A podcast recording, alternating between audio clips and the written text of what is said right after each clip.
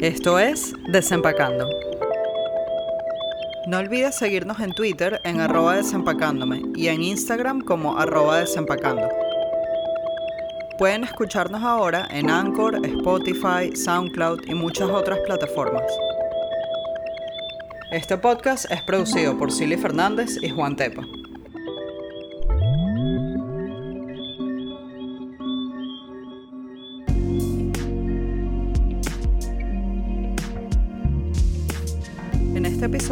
Estaré desempacando junto a Lorena Orlando, mejor conocida como Hilandera.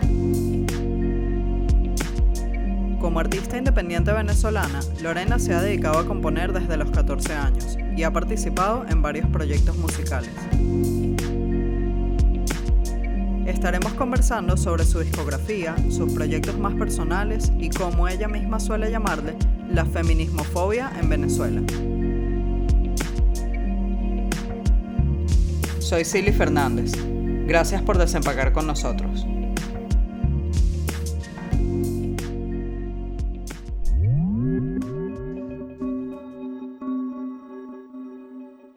¿Será que mueves el, el, teléfono para ver si moviéndolo donde lo tenías antes? Porque te perdí completamente. Quienes viven en Venezuela saben lo complicado que puede ser contar con un servicio de internet estable. Espera, porque se está cortando. Dijiste difícil y se empezó a cortar.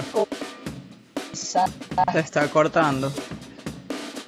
¿Será que mueves el, el, teléfono para ver si moviéndolo donde lo tenías antes? Porque te perdí completamente.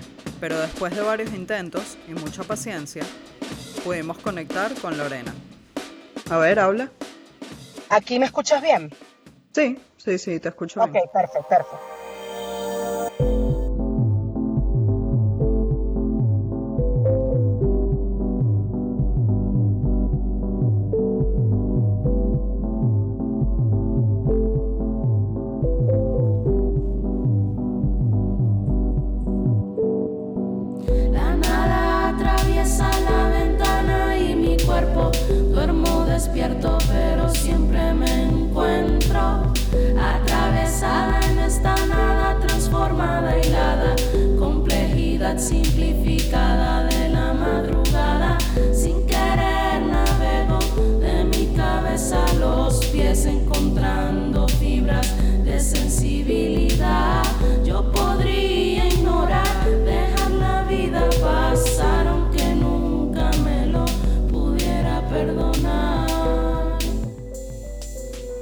Bienvenida, Hilandera, ¿cómo estás?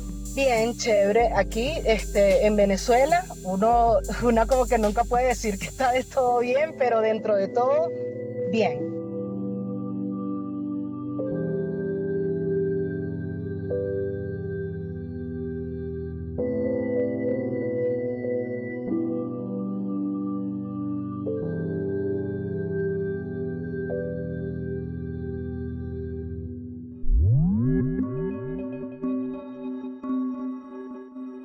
Bueno, cuéntanos justamente quién eres y qué es lo que haces. Yo soy Lorena Orlando, obviamente, soy hilandera, como ya tú lo dijiste.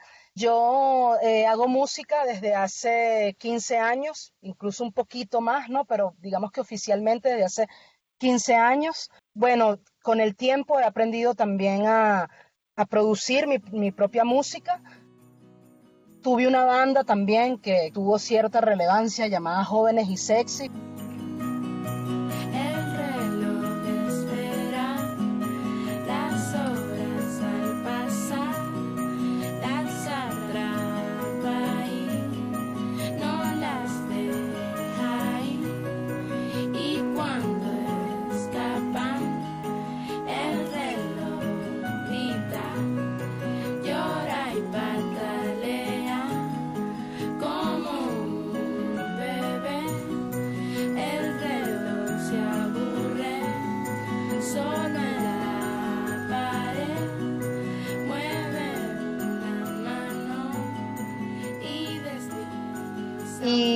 También tengo ya dos años oficialmente con, con, mi podcast de Hilando con Hilandera, pero estoy haciendo podcast de maneras muy rudimentarias desde hace más de dos años, yo diría que desde hace unos casi cinco o seis años. Lo único es que, claro, los hacía como muy eh, improvisadamente, entonces eso nunca, nunca le di la importancia que, que tenía. Eh, básicamente eso es lo que, lo que hago y aparte de todo eso, me ocupo de todo lo referente a mis proyectos, es decir, el diseño gráfico, la producción, el diseño web, todo lo que vean que yo hago en internet, todo lo que yo muestro que, que hago, mis propios retratos me los hago yo para promoción y todo eso, bueno, lo hice yo básicamente, entonces como que hago 10.000 cosas distintas.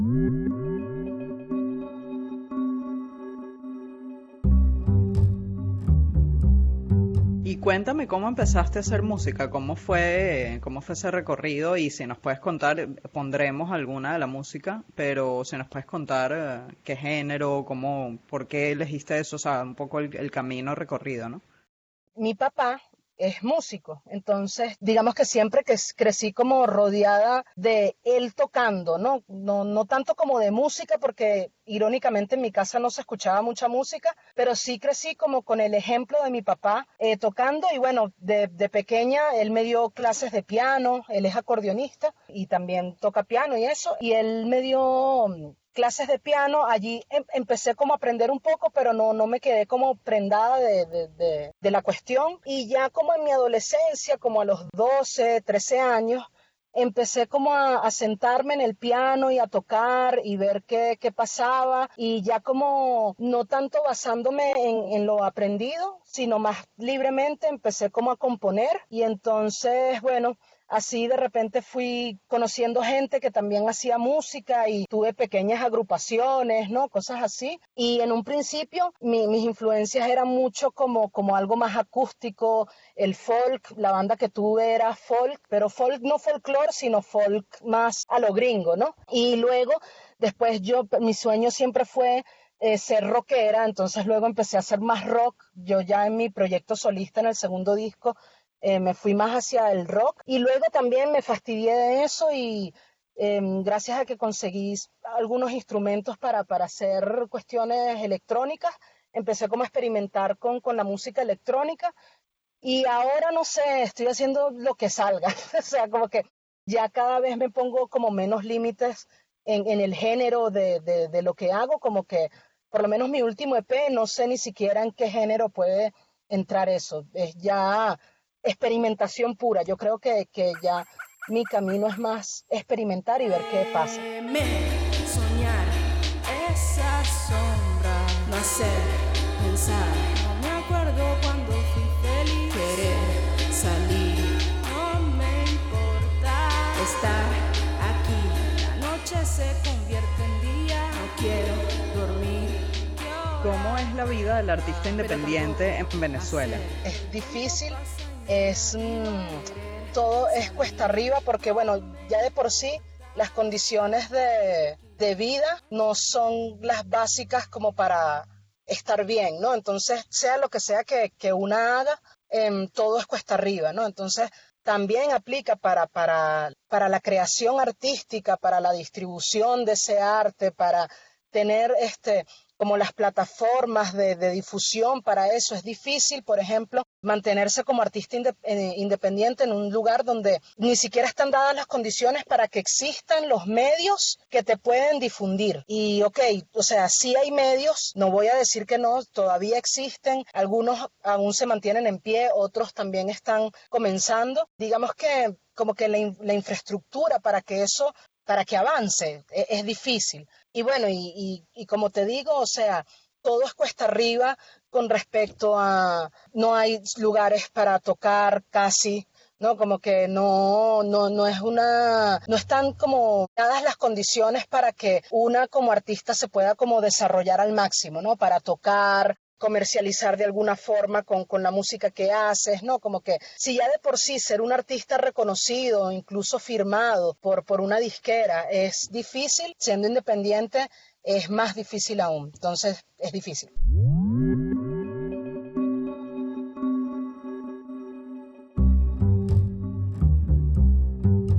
¿Y tú has notado un cambio en desde que comenzaste hasta ahora? ¿Qué es lo más notorio que ha cambiado, que se ha vuelto más difícil para el mundo de, del artista independiente en Venezuela?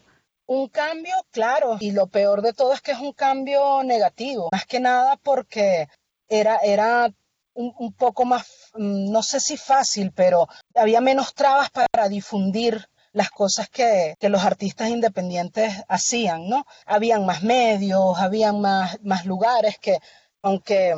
claro, este, eventos, ¿no? exacto, eventos, festivales, cuestiones, ¿no? Como que simplemente el hecho de tocar era mucho más fácil tocar, ¿no? Conseguir para tocar cada fin de semana y cosas así. Y entonces creo que ahora el problema es ese, pero también creo que el cambio de cuando empecé ahora es que las redes sociales también facilitan mucho de lo que no podemos lograr externamente, ¿no? O sea, como en la realidad, las redes sociales también, si sabes utilizarlas, pueden jugar eh, a tu favor al momento de, querer como difundir lo que haces. Y eso es algo que en mi época, bueno, existía MySpace, que, que fue muy chévere y nos ayudó mucho, por lo menos a la banda como a, surgir, pero creo que, que, ahora hay como, como muchos canales y muchas cosas distintas que se pueden hacer y también como que la tecnología eh, ayuda a que, a que una pueda ser como más... Mm, do it yourself, ¿me entiendes? Como que no tengas que depender mucho de, de ayudas externas para, para, poder hacer lo que, lo que necesitas, ¿no?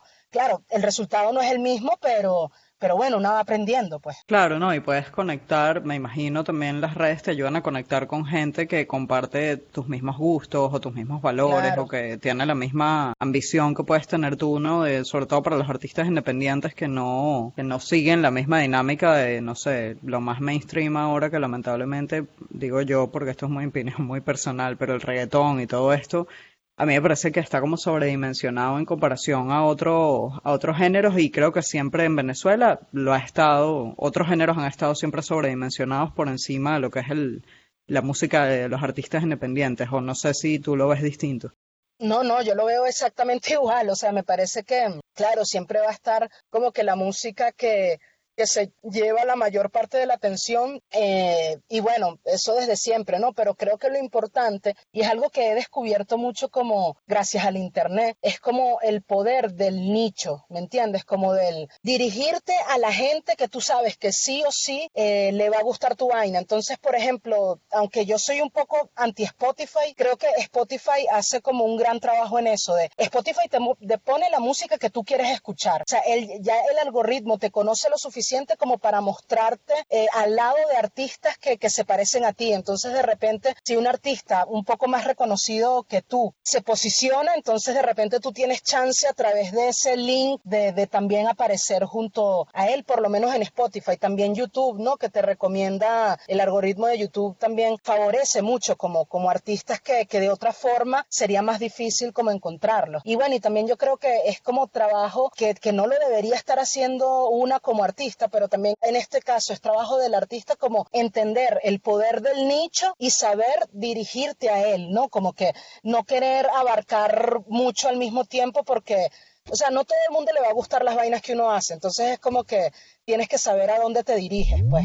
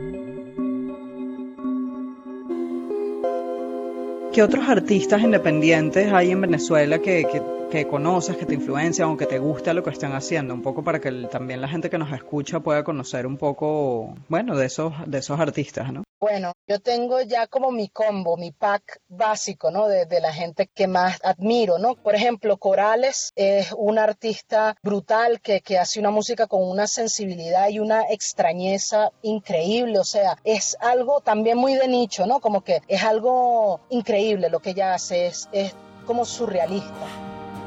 thank you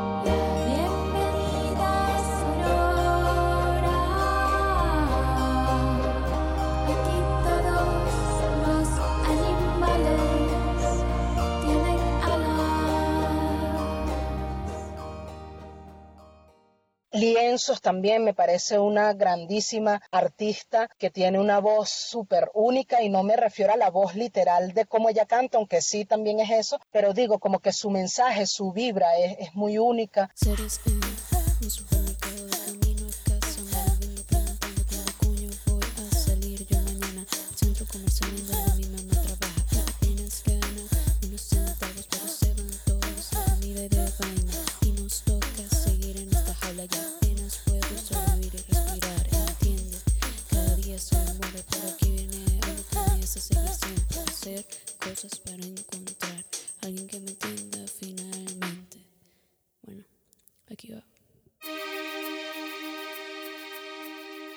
Aida Rojas también, eh, que ella tiene una, un estilo más hacia algo más pop, ¿no? Tipo Natalia Lafourcade o Laura Guevara, si a la gente le gusta ese tipo de cosas, me parece que ella hace un muy buen trabajo con, también con una sensibilidad muy bonita con respecto a eso. Eh, Cali, una chama de 19 años que Nahuara se lleva por en medio a un pocotón de artistas que tienen años haciendo música, o sea, es una chama demasiado innovadora que, que vive en el futuro.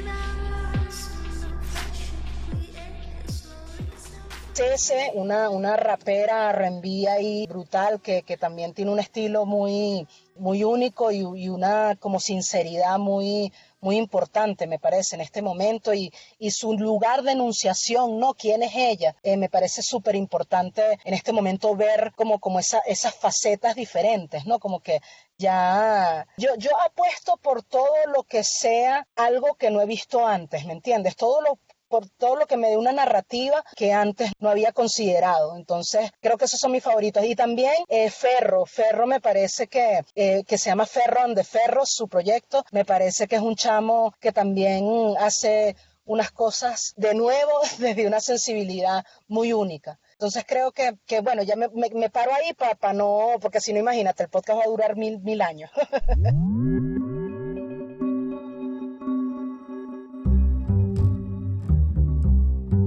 ¿Cómo afectó la pandemia a la vida del artista independiente en Venezuela?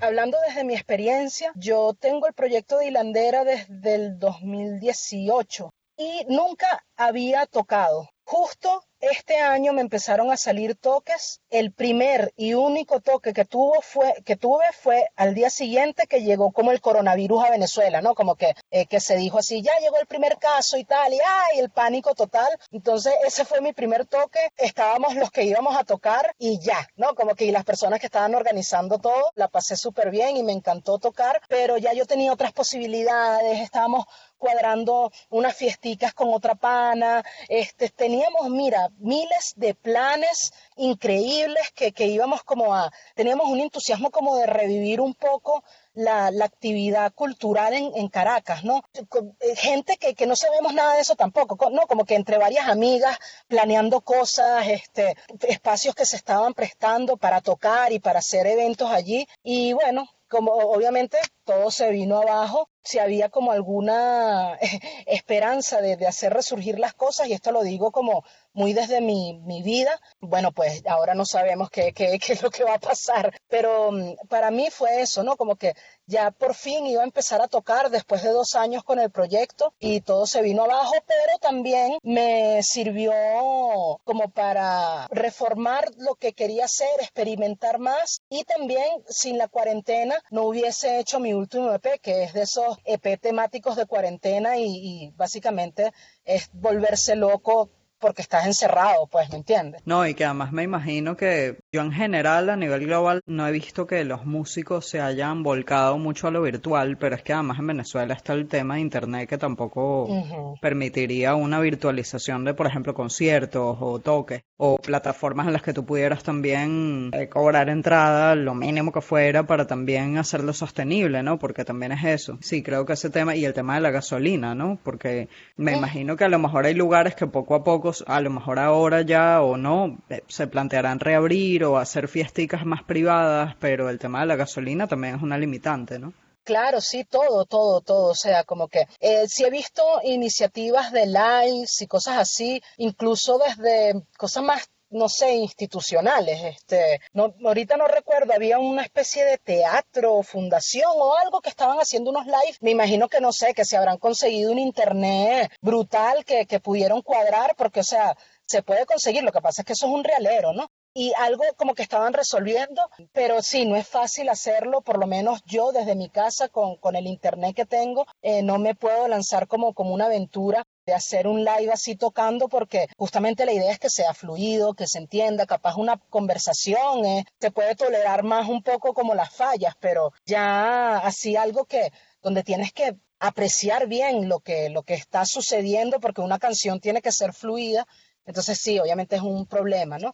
Pero también, sí, lo que dices también de, la gasolina, que ahora, ok, pueden haber muchos toques y muchas vainas, pero ¿cómo nos transportamos? Y ahora gastar la gasolina es como si gastaras, no sé, los ahorros para cuando no sé, como si gastaras los ahorros de tu vida, como si gastaras una cosa que es como súper preciada y, y, difícil de recuperar, ¿no? Entonces, creo que, que sí, ¿no? Que, que todas son como limitantes a, a poder estar como en más libertad, pero también eh, una cosa buena es esto que está sucediendo con Bancam, que Bancam está liberando, o sea, los viernes, los primeros viernes de cada mes, la plataforma de Bancam, que allí este, los artistas pueden subir sus discos sin costo alguno y, y es muy chévere, tú puedes vender tu, tu, disco allí y la gente te lo puede comprar y esos viernes especiales, ¿no? Del primero de cada mes, te llega el 100% de la ganancia a ti. Por lo general ellos se quedan con el 15 más o menos por ciento, ¿no? Entonces, eso está fino porque muchos artistas eh, de Venezuela estamos como apoyándonos unos a otros, este, promocionando nuestra música en Bandcamp y creo que aunque no nos estamos haciendo millonarios con eso, bueno, algo se resuelve, ¿no? Como que con, con lo que podemos ganar de ahí y, y, me gustaría como, como invitar a la gente también a que vuelva a entender el hecho de comprar música. O sea, eso es algo que hemos perdido con, con, con el streaming. Y creo que es muy importante simplemente como para tú demostrarle al artista como que, hey, te estoy apoyando, creo en lo que haces. Y me ha impresionado que mi último EP me lo han comprado varias personas de aquí de Venezuela. Entonces, yo pienso que si gente aquí en Venezuela, que, nada, que tenemos los churupos súper contados, podemos invertir, aunque sea un poquito, como en la música de los demás, o sea, como que realmente creo que hay muchas, muy, muy pocas excusas como para no hacerlo. Lo que te ibas a gastar este viernes eh, como en una curda, tomando por ahí con los panas, puedes invertirlo en, en comprar un disco, dos discos de artistas que te gusten en Bandcamp y, y yo creo que eso es muy significativo, es súper, súper significativo. Entonces, bueno, como todo, hay partes buenas, partes malas, ¿no? Claro, claro, no, y es que eso sería el reemplazo de los toques o las bandas cuando hay cover, cuando hay que pagar entrada, que yo no sé si, yo ya soy muy vieja, en mi época eso se hacía, yo no sé si eso claro. ahora se hacía, pero yo en mis buenas épocas sí me recuerdo que bueno, sí, uno, uno consumía, ¿no? Uno progresivamente claro. es cierto que dejó de, de pagar por música. Yo recuerdo cuando yo, a mí mi papá me daba una mesada y te estoy hablando cuando yo tenía 15 años y tengo 36 y yo ahorraba para poder comprarme un disco en los palos grandes sí. en una tienda que tenía puras vainas así y que alternativas, bueno, sí, alternativas, etcétera. Hoy en día, claro, eso ya es como impensable, ¿no? Para la gente hoy en día, pero yo creo que sí, es muy importante y qué bueno que pondremos también el, el link a Bandcamp para, para eso.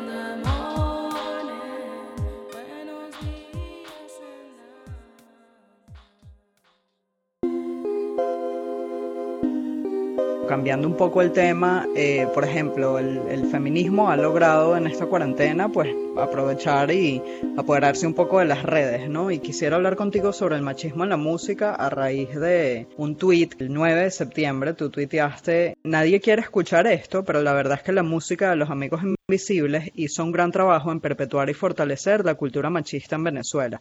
Son una banda rechísima, sí, no huevo nada, pero esa es la verdad. Y bueno, a día de hoy el tweet tiene más de mil likes, 400 y pico quote tweets, retweets, etcétera, ¿no? Cuéntanos un poco cómo fue la reacción de Twitterzuela a, a esto, ¿no? Porque Los Amigos Invisibles, para quien no sepa, bueno, cuéntanos tú un poco, ¿no? Es una de las bandas más conocidas de Venezuela, tanto a nivel nacional como internacional, y te dejo a ti que cuentes un poco cómo fue esto y, que lo enlacemos con ese tema del machismo en la música, ¿no? Bueno, eso eh, eh, eh, ha sido la locura. La locura del mes de septiembre fue esa. Este, bueno, los amigos invisibles son, no sé cómo decirlo para que la gente termine de entender que es que yo no tengo nada en contra de ellos, ¿no? O sea, que va más sí, no, los, niveles de comprensión, los, niveles de comprensión lectora de la gente quedaron claros. Sí, uff, no, pero clarísimo, clarísimo, clarísimo. Yo creo que, que, bueno, Los Amigos Invisibles son una banda como que, que tiene mucho valor para, para el venezolano, la venezolana, también más cuando sales de Venezuela.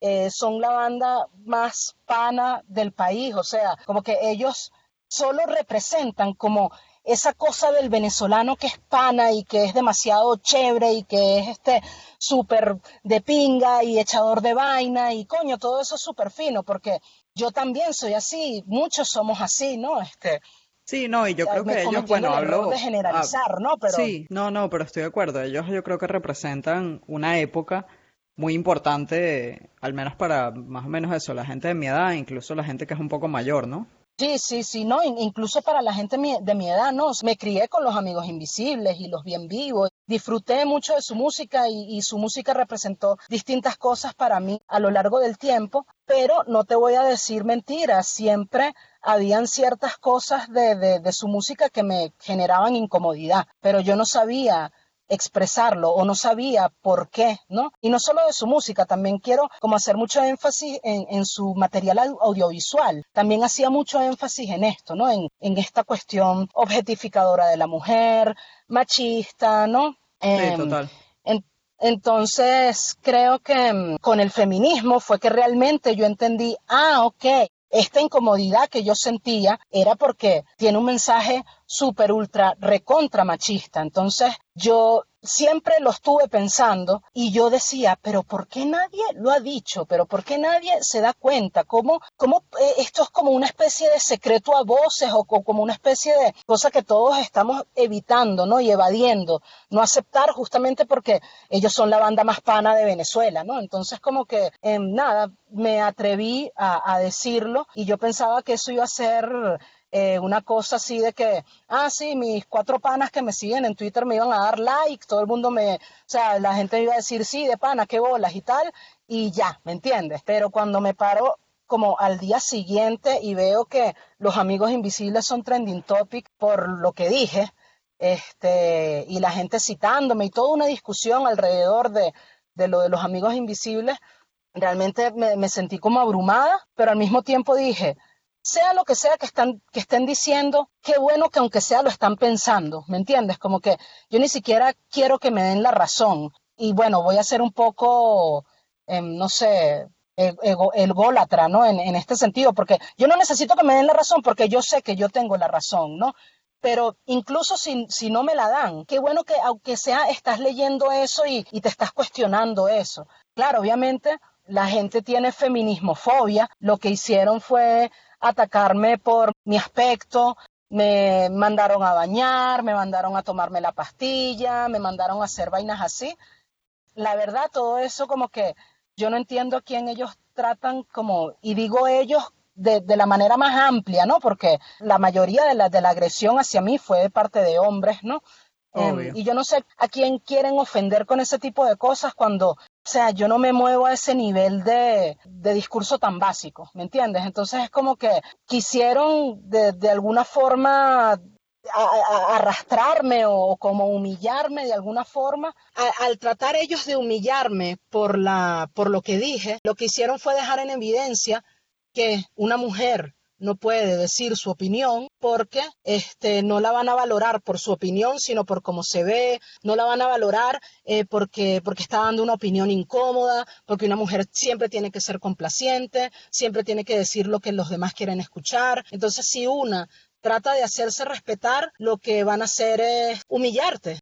Eso solo deja en evidencia, ellos como que lo pusieron en bandeja de plata. Yo dije una cosa y ellos lo que hicieron fue demostrarlo a través de sus respuestas.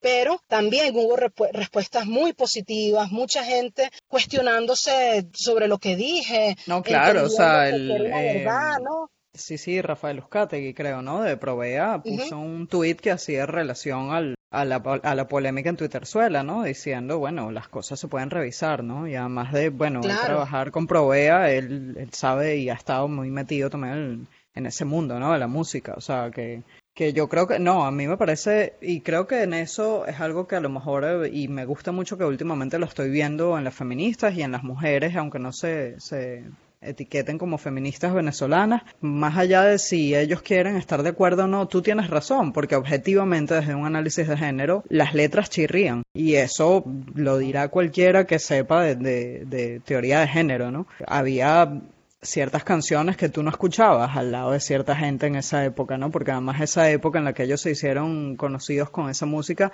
pues la sociedad también tenía más puritanismos incluso que hoy en día que yo creo que hoy en día sigue siendo bastante más conservadora de lo que de lo que cree, ¿no? Yo creo que el venezolano en general se percibe a sí mismo como mucho más vanguardista y, progresista de lo que realmente es como sociedad en conjunto. No digo que luego no haya gente súper progre, pero en general hay mucho hay mucho por hacer, ¿no? Y yo la verdad te quería agradecer por eso porque me pareció muy valiente y más que el tweet, que el tweet como tú dices ni siquiera es valentía, sino que fue una cosa que quisiste decir, me gustó mucho cómo respondiste a los ataques ¿no? Porque los ataques fueron fuertes, ¿no? De alguna gente que además yo digo, bueno, y no sé qué vela tienen en este entierro, porque tampoco es como que los mandaste a cancelar y tampoco es como que tú tuvieras el poder de cancelarlos. Yo no, me imagino que los amigos invisibles pues se entretuvieron con la polémica y los cinco minutos de rebrote de fama en Twitterzuela y ya, ¿no? Sí, sí, total, total. Y bueno, a mí Porque me. Fuiste trending topic, además, ¿no? Ajá, sí, exacto.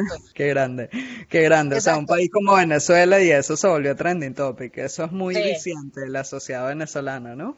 Claro, claro, es que la gente no aguanta una polémica para cada quien decir su opinión, ¿no? Y todo eso. Pero bueno, a mí me dio mucha risa, bueno, estos personajotes que salieron, eh, Acier mandándome a callar, Boston Rex hablando de la cuestión en términos de guabinoso, ¿no? Como que eh, otro por ahí es eh, increíble, ¿verdad? Porque no se dan cuenta que como que reafirman exactamente lo que tú estás diciendo. O sea, el nivel de verdad es bajo. O sea, es increíble, ¿no? El, el nivel de awareness, de, ¿cómo se llama? De conciencia, ¿no? De, de, de, lo que tú estás justamente señalando. Exacto, exacto.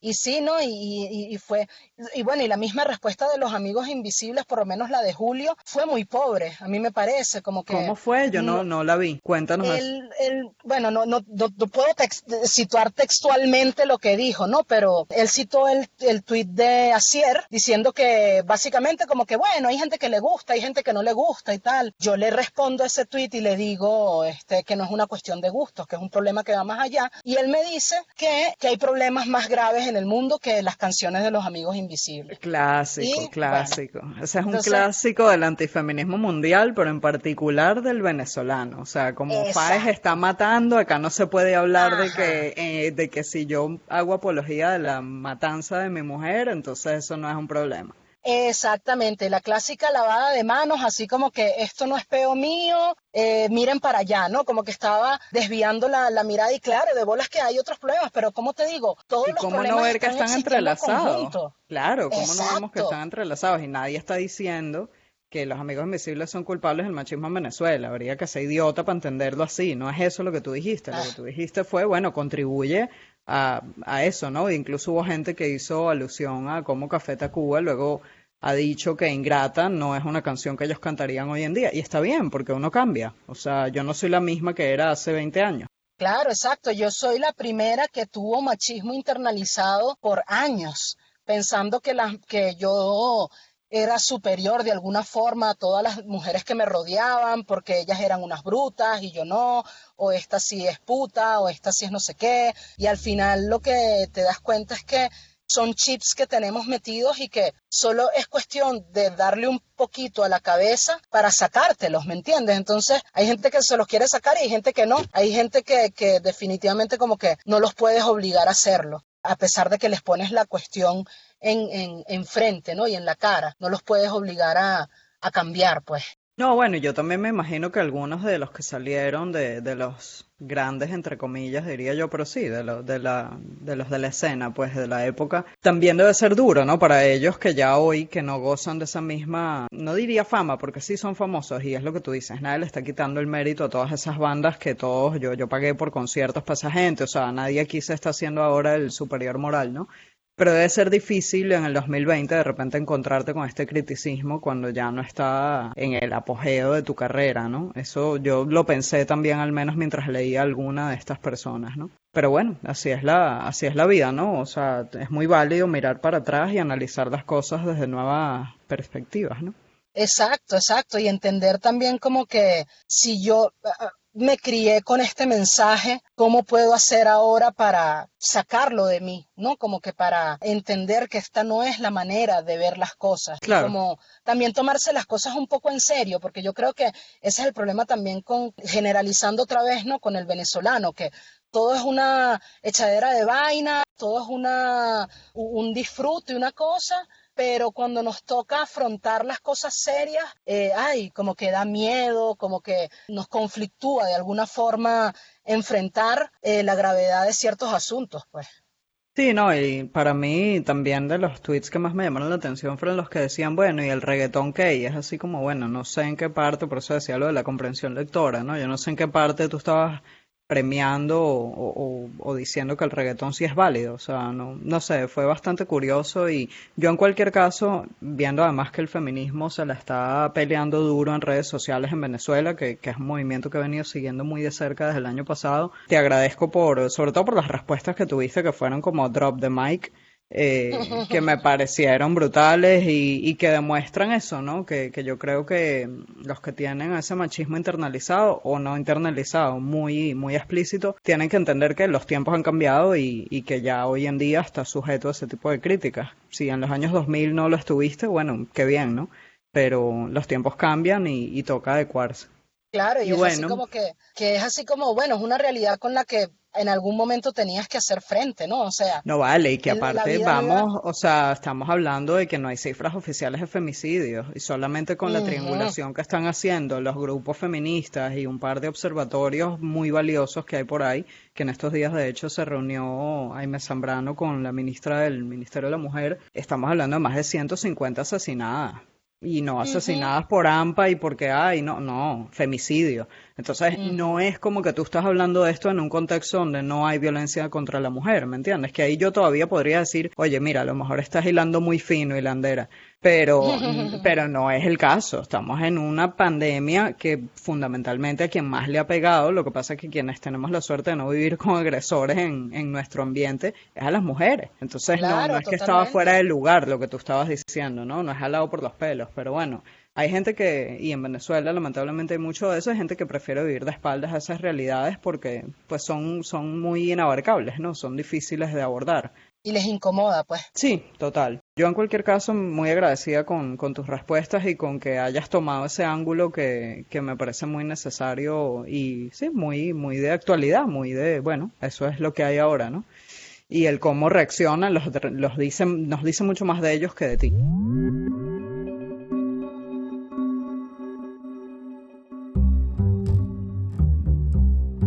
Cuéntanos en qué andas, qué planes tienes, háblanos si quieres un poco más de SP, planes a futuro, para ir cerrando y, bueno, que nos vayas contando que, en qué andas en medio de esta cuarentena. Bueno, ahorita este, ya estoy como centrada en, un plan que tenía pre-cuarentena, que era hacer mi disco, ¿no? Como que mi primer disco como hilandera. Em, y bueno, eso se fue como posponiendo, terminé haciendo SP todo atravesado, que en realidad no era nada planeado, lo hice en una semana pero que fue como una experimentación. Sí, o sea, eso fue una locura total y, si lo escuchas te vas a dar cuenta de que es una locura. No, lo escucharé. Este, sí, sí, es que, es, o sea, es la cosa más improvisada y extraña, ¿no? Pero bueno, eso me sirvió también como para volver a grabar, ¿no? Porque yo siento que tenía como un miedo a, a grabar de nuevo, no sé por qué, vainas de una, pero ahí como que recuperé la confianza de nuevo en, en grabar, en producir, en todo esto. Y entonces, bueno, ahora ya que perdí ese miedo, ahora voy a empezar a trabajar en, mi disco que, se llama Mundos de Vida y que es un disco que eh, es conceptual, ya en una época donde tan solo hablar de disco es raro porque todo se maneja eh, mediante singles y hablar de conceptual es más raro aún, ¿no? Pero aunque bueno, aunque Rosalía lo hizo, entonces si Rosalía lo hizo, porque yo no puedo hacerlo también, ¿no? Total. Este, Mira, cuando Rosalía salió, te voy a echar ese cuento, yo estaba viviendo en Líbano, yo he vivido en Líbano muchos años por mi trabajo, y yo me acuerdo que un día fui a comer con un amigo mío que es catalán gallego, y me habló de Rosalía por primera vez, y me dice, es que tienes que verla, es increíble y tal, los discos, los videos, y a mí me parece increíble lo que tú dices, ¿no? Yo soy de la vieja escuela y yo soy de discos pero en la cultura de hoy en día la inmediatez es singles, vaina, todo esto, el, el fast consumption, ¿no? Y cuando ella empezó, nadie, nadie daba dos duros por ella y mírala dónde está hoy, ¿no? Sí, imagínate, la más importante. Y ella no era mainstream para nada cuando empezó. Y además obtuvo muchas críticas del mundo gitano y del mundo del flamenco, ¿no? Porque no era suficientemente pura, según ellos, algunos de ellos. Sí, sí, sí. Sí, bueno, imagínate, eso es todo un tema, o sea, Rosalía. Sí, también. Rosalía es un caso de estudio, imagínate. Yo creo que se pueden hacer tesis de Rosalía. Es un peo hay un disco conceptual que está basado como en una lectura de tarot, en una tirada del tarot. Y entonces, básicamente, trata como de, o sea, hacer un viaje dentro de mí, pero que al mismo tiempo cuando lo empecé a escribir y empecé a hablar de todos esos temas, me di cuenta que estaba hablando más de lo que me rodeaba que de mí misma. Entonces, habla mucho sobre eh, vivir en Venezuela, habla, yo creo que es un disco en cierta forma, ¿no? Es, es, de muchas cosas, pero de cierta forma es un disco que se trata sobre quedarse en Venezuela y cómo es eso, ¿no? Como que es ya la perspectiva de quienes estamos aquí. Entonces, sí. porque para quien no conozca, que nos esté escuchando, ¿no? Y que no sea venezolano, el éxodo mayor de Venezuela ha ocurrido en los cinco años últimos, ¿no? O sea, yo me fui, por ejemplo, en el 2003, que yo siempre hablo de ese primer éxodo que nadie contó, que fueron esos primeros años de, del gobierno de Chávez en donde hubo mucha inestabilidad, el paro, las huelgas, etcétera, y mucha gente decidió irse. Yo me fui en el 2003, pero el mayor éxodo, digamos, es en los últimos años. Entonces, efectivamente, por eso yo también en esta primera temporada de mi podcast me he querido centrar mucho en cómo está Venezuela hoy en día, qué hay en Venezuela y quiénes están haciendo qué en Venezuela, ¿no? Porque, porque sí, porque pareciera todas las noticias hablan del que se fue, el que se fue. Y como hablaba yo contigo, ¿no? Preparándonos para esta entrevista, qué pasa con los que se quedó, ¿no? Por eso hemos querido hablar hoy de qué pasa con el artista que se queda en Venezuela. Sí, sí, sí. Entonces, creo que también hay que, hay que mm, como empezar a expresar eso en, el arte que hacemos, ¿no? Como que, claro, emigrar es difícil, chimbísimo, o sea, chimbísimo en el sentido de lo duro que es, ¿no? Pero también quedarse aquí es chimbísimo, difícil, entonces como también hay que aportar como, como esa perspectiva, como que también darle algo a la gente que está aquí, ¿no? Como que algo con que identificarse, como que yo no he escuchado, bueno, la primera canción que vibre con, con, con mi onda, no sé, que me haga sentir algún tipo de, de, de sensación de no estar sola en la cuestión de estar en Venezuela.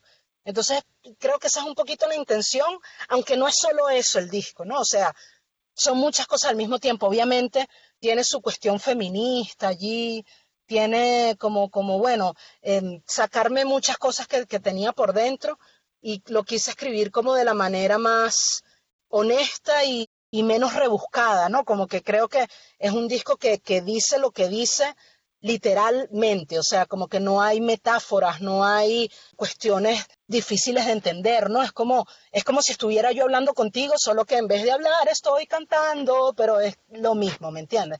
Entonces, bueno, sí, ese es como el, plan más próximo que, que, tengo y también sacar la, la tercera temporada del podcast, que va a ser en video y que ya va a ser con invitadas internacionales, pues. Entonces, bueno, eso me tiene también entusiasmada.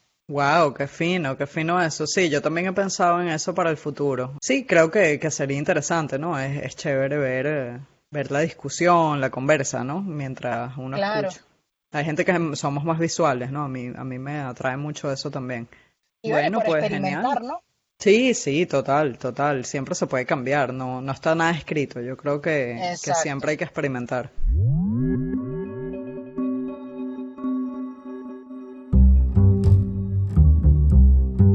Muchas gracias y cuéntanos dónde te podemos encontrar, dónde podemos seguir. Yo de todas formas luego en yo esto lo publico en Anchor y yo ahí siempre pongo de qué va el episodio y pongo los links eh, para que la gente pueda seguir lo que la persona hace. Pero cuéntanos igual dónde te podemos encontrar. Bueno, mi, mi sede central es mi página web que es hilandera.com.be Allí, bueno, allí están todas mis redes, allí están todas mis cosas, está mi blog también, que yo de repente a veces me siento a escribir, están todos mis podcasts, está toda mi música, incluyendo también mis proyectos anteriores. Allí está todo, todo, todo. Pero si ustedes son más enfocados en las redes y tal, me pueden conseguir en Twitter, ¿no? Mi, mi red estrella, eh, como Hilandera89. Y en Instagram también estoy como Hilandera89 y si hay alguien todavía que usa Facebook, me puede buscar como Hilandera89 también. Que yo lo uso todo el tiempo. Yo no entiendo ese comentario que hace la gente joven como tú, que yo te saco como seis años y yo no entiendo. Mi jefe, mi jefe que me saca como 30 años, me dijo, ay, tú todavía usas Facebook. Y yo así como que, ah, ok. Es que yo siento que es como hay gente de Facebook, hay gente de cada red. Yo soy tuitera, yo soy tuitera, a mí no me gusta, o sea, me gusta yo he empezado con la cuarentena a meterme más en Twitter, pero yo admito que yo todavía soy facebookera, pero porque yo soy politóloga y mucha de mi gente que publica noticias, análisis, etcétera, están en Facebook. Claro, claro. Sí, es que yo siento que hay es una. que Facebook se presta más para eso, ¿sabes? Yo creo, ¿no? Facebook es más como para posts más largos o noticias, no sé. Yo, yo siento que Twitter es como la autopista de la superinformación y a veces de verdad yo no puedo llevar el ritmo. Sí, la, la, velocidad de Twitter es increíble.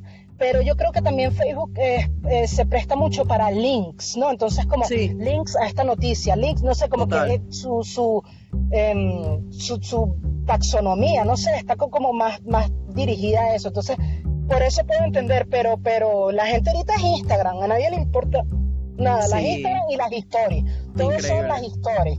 Entonces, bueno, yo, por ahí estamos ahí los que estamos eh, resistiendo desde las otras redes, los twitteros y los facebookeros. Muy bien, muy bien. No, buenísimo. Muchísimas gracias y gracias en serio por lo que haces, porque me parece sumamente necesario y, y el país está atravesando una crisis brutal desde hace mucho tiempo y es necesario que tengamos artistas y que tengamos gente como tú que se preocupen de, esa parte, ¿no? De, que es tan vital para hacernos soñar, sentir todo, tener esperanza y, gracias de verdad por, por eso y por tu feminismo, por tu activismo. No vale, gracias a ti más bien por el reconocimiento que me das y el espacio que me das también para hablar ¿no? de, todas estas cosas y, y, amplificar la voz de las personas que quizás no, no somos tan reconocidas, no, no nos dan tantos espacios para hablar más en profundidad de lo que pensamos. Muy bien, muchísimas gracias entonces y nada, quedamos en contacto. Igual, bueno, gracias a ti. Que estés bien.